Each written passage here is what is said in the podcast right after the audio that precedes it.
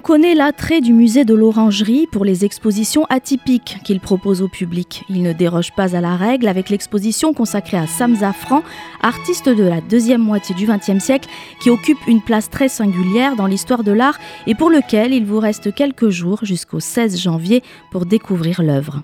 Inspiré par la vie quotidienne, Sam Zafran mélange rêves et poésie en proposant une approche figurative et poético-onirique du réel qu'il a développé loin du monde de l'art et de ses engouements dans le retrait de son atelier.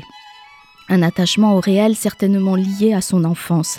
Né en 1934 à Paris, de parents juifs polonais, son histoire est quelque peu mouvementée puisque durant la Seconde Guerre mondiale, il parvient à échapper à la rafle du Veldiv et se cache dans le Loiret chez des paysans, puis dans l'Aveyron.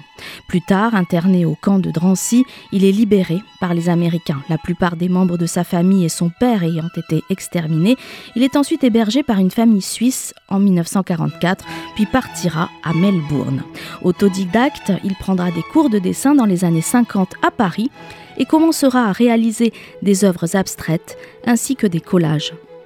Cette enfance meurtrie lui fera préférer la solitude, se focalisant sur sa propre existence et ses états intérieurs pour donner naissance à des thèmes clés, ateliers, escaliers, feuillages en tout genre, qui ont tous en commun son environnement immédiat, mais traité comme dans un rêve. Exploration du pastel et de l'aquarelle, les œuvres de Sam Zafran se démarquent par des jeux de couleurs inhabituels harmonieusement soignés pour dégager un sentiment profond mêlant admiration et émerveillement. Un voyage idyllique à travers des œuvres poétiques et troublantes.